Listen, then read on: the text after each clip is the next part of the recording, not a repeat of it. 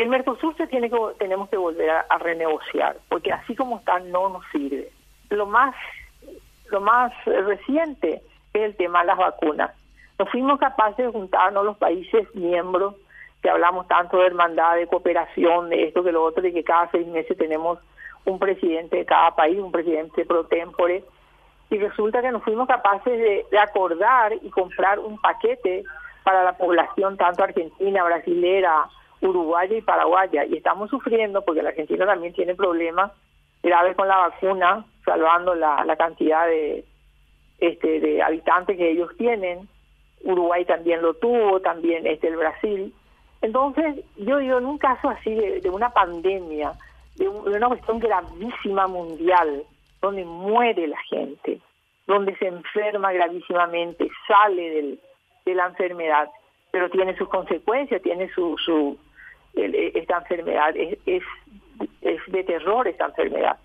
Entonces esa es mi, yo venía diciendo hace tiempo que se tiene que renegociar, así como está, no nos sirve el Mercosur.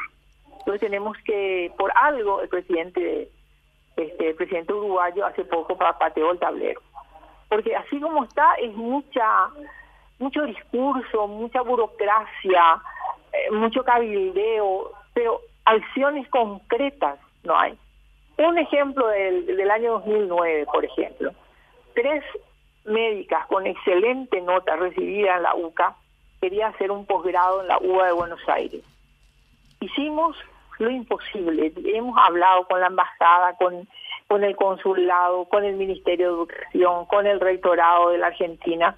El acuerdo está, porque en la, en la UBA están uruguayos, están bolivianos, argentinos, de todos los países, pero no paraguayos, en medicina, en este caso estas chicas, que no pedía, no pedía nada, quería hacer una especialización.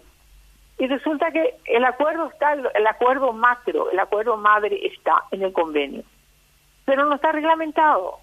Entonces también es muchas veces falta de gestión del Ejecutivo y el Parla Sur puede perfectamente hacer la parte política que los este, diplomáticos no pueden decir o no lo pueden hacer, pero es una cuestión de, arar y, tener logros para el país y para la gente. O si no, una intelectual que está ahí, una institución cargada de, de responsabilidad en los papeles, pero en realidad no hay resultado.